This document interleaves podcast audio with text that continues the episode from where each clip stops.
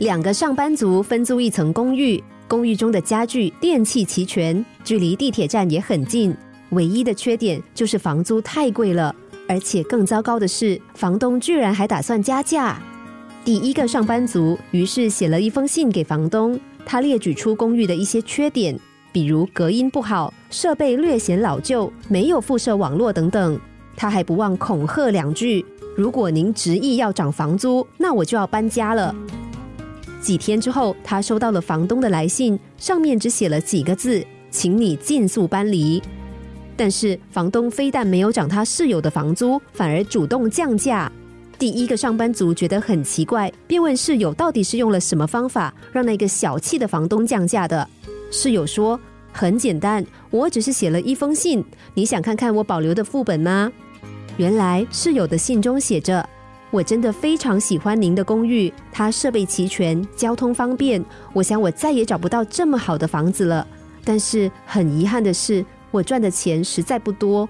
如果您真的要上涨房租，我只好搬家了。但真的很希望您能够考虑，目前我手头不便，能算我便宜一点。而房东回复的信内容则是。每个房东最受不了的人，就是爱挑三拣四的房客。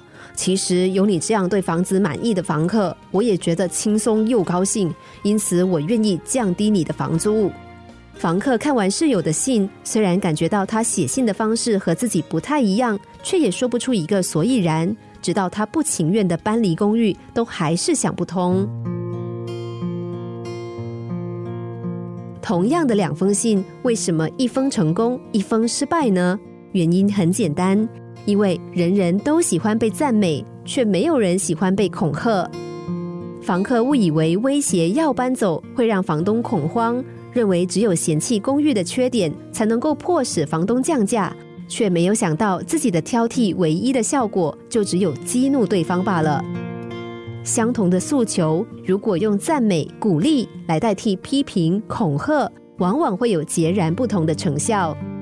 尽管我们总是认为自己的不满、愤怒很有道理，但是别忘了，顺从我们的要求，其实也从来不是别人的义务。批评少一点，赞美多一点，别人反而会更乐意听从我们的话呢。